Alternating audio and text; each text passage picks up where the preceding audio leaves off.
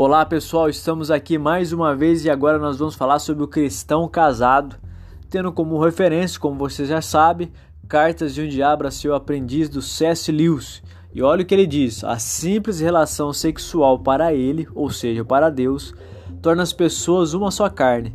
A verdade é que, sempre que um homem se deitar com uma mulher, ali, quer queiram, quer não, uma relação transcendental estabelecida entre eles que deverá ser eternamente apreciada ou aturada para sempre. É isso mesmo que você ouviu. As palavras apreciada ou aturada é o resultado do casamento. Então você pode ter vivido dentro dessas duas realidades: apreciar a vida dois e lutar para viver em paz, um casamento saudável, ou você vai ter que aturar outro. É óbvio que a gente sabe que em alguns momentos o divórcio é permitido pelas escrituras. Eu não vou falar sobre isso, mas vou falar de insistir um casamento para a glória de Deus. Então esse aturar muitas vezes expressa o nosso dever ético de permanecer casado mesmo que o caos esteja instalado no nosso casamento, ou até mesmo quando as afeições são quebradas, mas unido pelo vínculo do casamento, do compromisso e do sexo, o casamento ele foi consumado na eternidade. Então, às vezes a afeição foi quebrada em relação ao marido ou à esposa, você tem que continuar cuidando dela e cuidando dele como um dever ético da sua parte, não querer abandonar para uma novinha. Não, não é isso que a Bíblia fala não.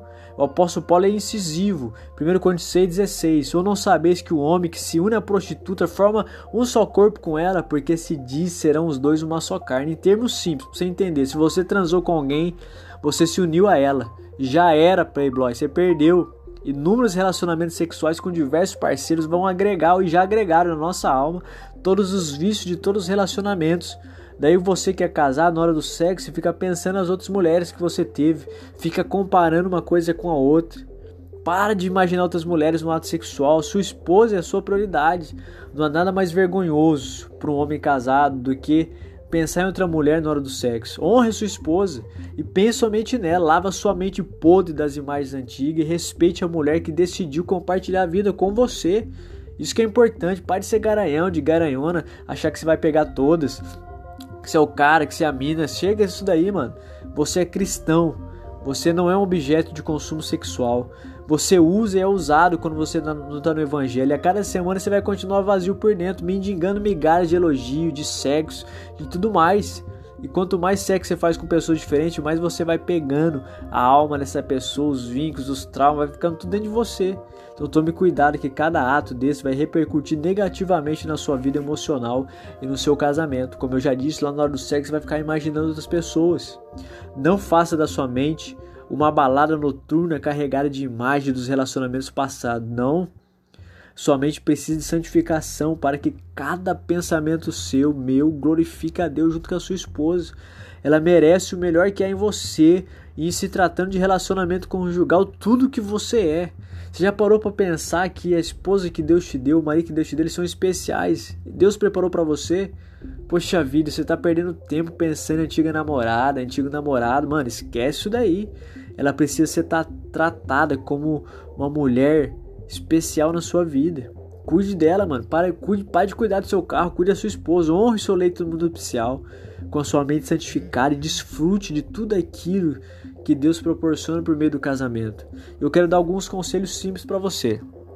Primeiro, honre a sua esposa com a sua mente. Segundo, ela é sua única fonte de delícias e mais ninguém. Terceiro, coloca a boca no pó em arrependimento por todas as vezes que não honrou seu esposo com seus olhos, cobiçando outras mulheres. Quatro, Deus uniu não apenas duas pessoas, mas propósitos de vida que devem caminhar juntos. 5. Busca o prazer sexual da sua esposa em qualquer lugar, em primeiro lugar. 6. Diga que ela está linda, envia flores, cuide dela, ame-a. E o 7.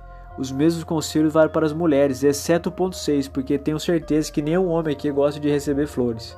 Então, ao solteiro, segue uma recomendação: não pense que o casamento vai resolver a sua vida. Quem resolve a vida é Jesus. Se você não encontrar contentamento nele, você nunca encontra, encontrará contentamento na sua esposa. Se você é casado, o seu contentamento é Cristo. Deus abençoe você, tamo junto. Siga-nos nas nossas redes sociais, Central Loud, Diogo Crote. E até a próxima, onde nós vamos falar sobre as cinco linguagens do amor para solteiros. Não perca!